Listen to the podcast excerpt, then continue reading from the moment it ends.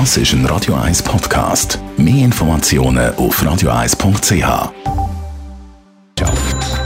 Netto. Das Radio 1 Wirtschaftsmagazin für Konsumentinnen und Konsumenten wird Ihnen präsentiert von Blaser Greinicher. Wir beraten und unterstützen Sie bei der Bewertung und dem Verkauf von Ihrer Liegenschaft Adrian Sutter.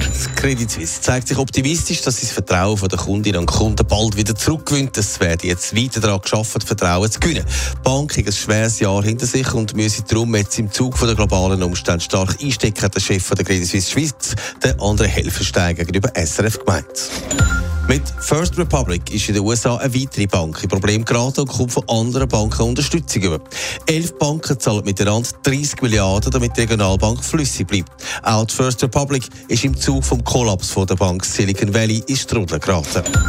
Deutschland gehen heute Warnstreik an den Flughafen weiter. An den Flughafen Köln-Bonn, aber auch Stuttgart und Karlsruhe wird heute nicht geschafft. Das führt zu Störungen im Flugverkehr und wieder sind tausende Passagiere betroffen.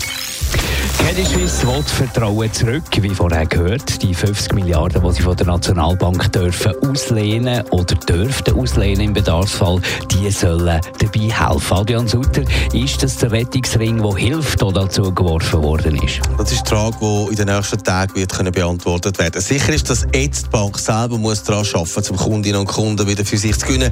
Der Bankenexperte Peter V. Kunz macht aber der Nationalbank und auch der FINMA den Kompliment. Die Art und Weise und auch der Zeitpunkt sind genau richtig gewesen, sagt er. Für mich persönlich ist es das perfekte Timing gewesen.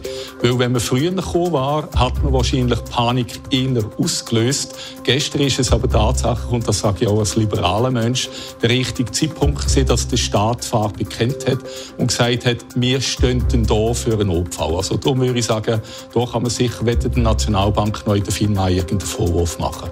Aber der Bank selber werden weiter Vorwürfe gemacht. Auch politisch ist das noch nicht ganz ausgestanden. Auch im Ausland schaut man ganz genau auf Credit Suisse.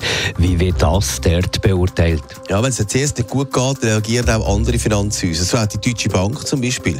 Der Wirtschaftsexperte Ernst Studig von Taten sieht aber die Unterstützung für CS auch sehr positiv. Dieses Mal denke ich, ist der Eingriff kleiner und die Gefahr ist auch kleiner.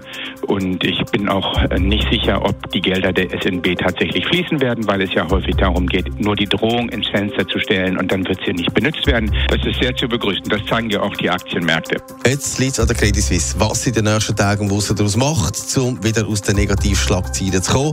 Weitere Skandal sollte sie sich jetzt nicht leisten.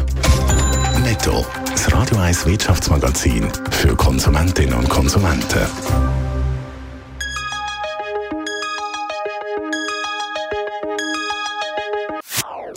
Das ist ein Radio 1 Podcast. Mehr Informationen auf radio1.ch.